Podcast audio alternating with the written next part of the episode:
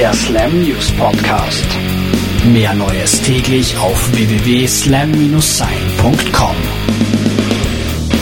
Am 4. April ist es soweit. Die Rolling Stones Dokumentation des legendären Regisseurs Martin Scorsese wird in die Kinos kommen.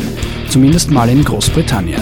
Scorsese hat im Oktober 2006 zwei Konzerte der Stones in New York mit der Kamera begleitet.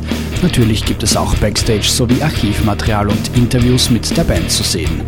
Außerdem von Scorsese auf Film gebannt, Gastauftritte von Musikerkollegen wie den White Stripes. Pop-Punker Les and Jake haben bekannt gegeben, dass sie ihr eigenes Label starten werden.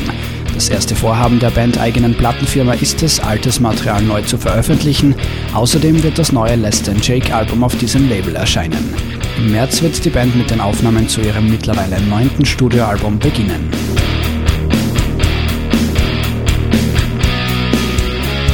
Daft Punk und Iggy Pop haben T-Shirts für die diesjährige Playboy-Kollektion designt. Auch Bands wie Duran Duran oder Gogol Bordello beteiligten sich an der Kampagne mit dem Titel Rock the Rabbit. Die T-Shirts bekommt man in den USA bei der Kaufhauskette Bloomingdales, es gibt sie aber auch im Internet zu kaufen.